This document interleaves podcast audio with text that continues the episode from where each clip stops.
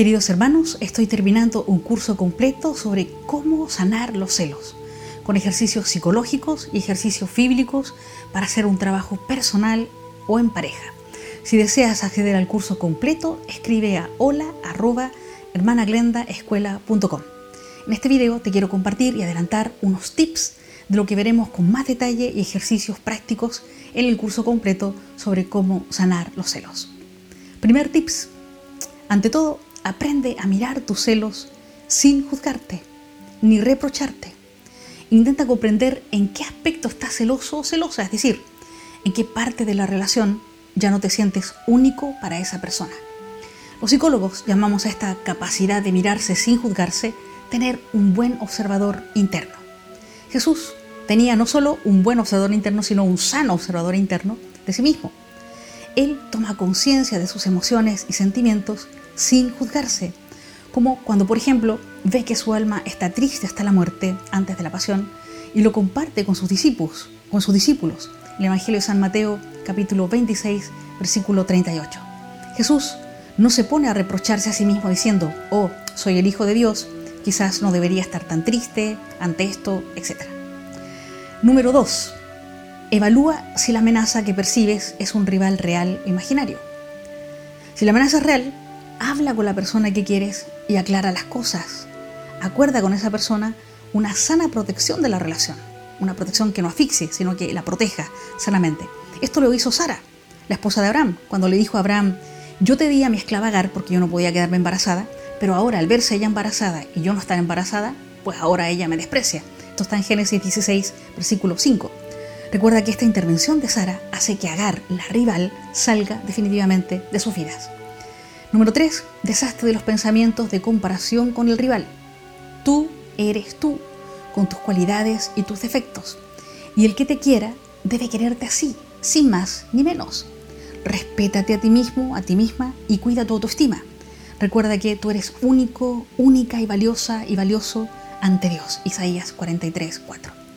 Número 4. Detecta y desecha los pensamientos paranoides, es decir, los pensamientos que te hacen pensar o imaginar constantemente que esa persona que quieres te está engañando, te está traicionando.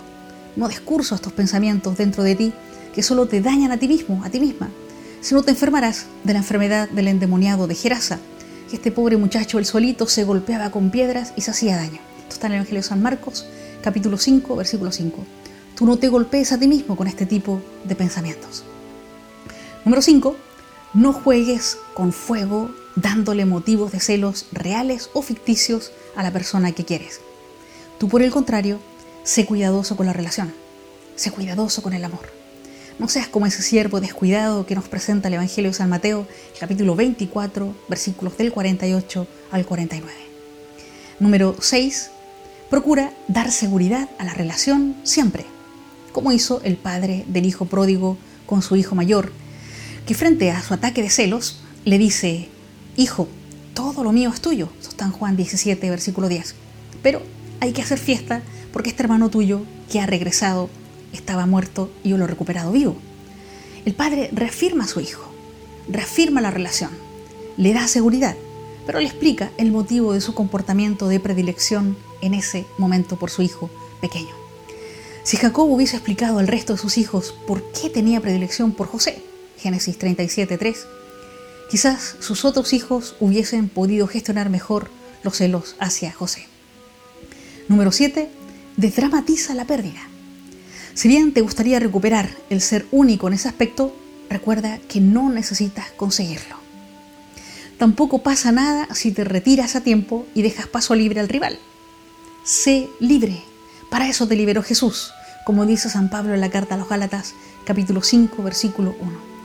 Recuerda que tampoco es el apocalipsis si pierdes esa relación o a esa persona, porque aunque tu padre o tu madre, tu esposo o tu esposa, tu amiga o tu amigo te abandonen, el Señor te recogerá. Salmo 27, versículo 10.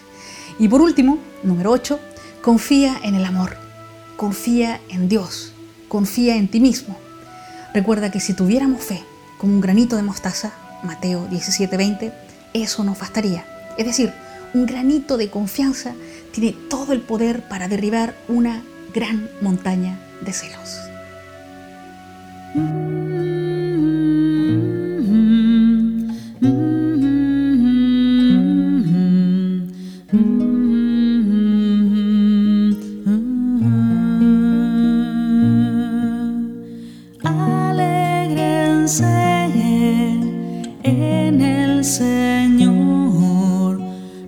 se angustien por nada.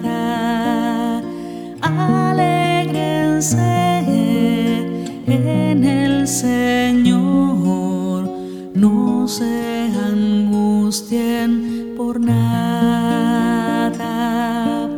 Que vuestra bondad sea conocida los hombres.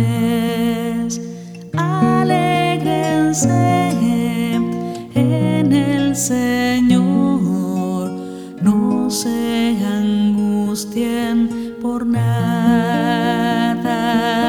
El Señor está cerca y en cualquier circunstancia recurran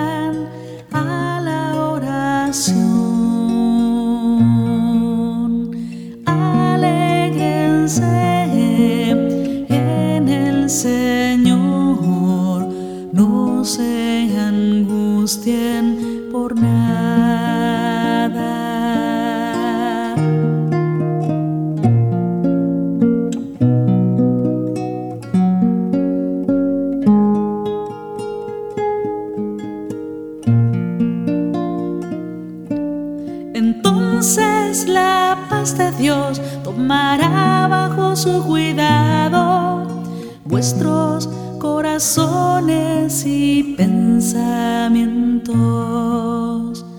Alégrense en el Señor, no se angustien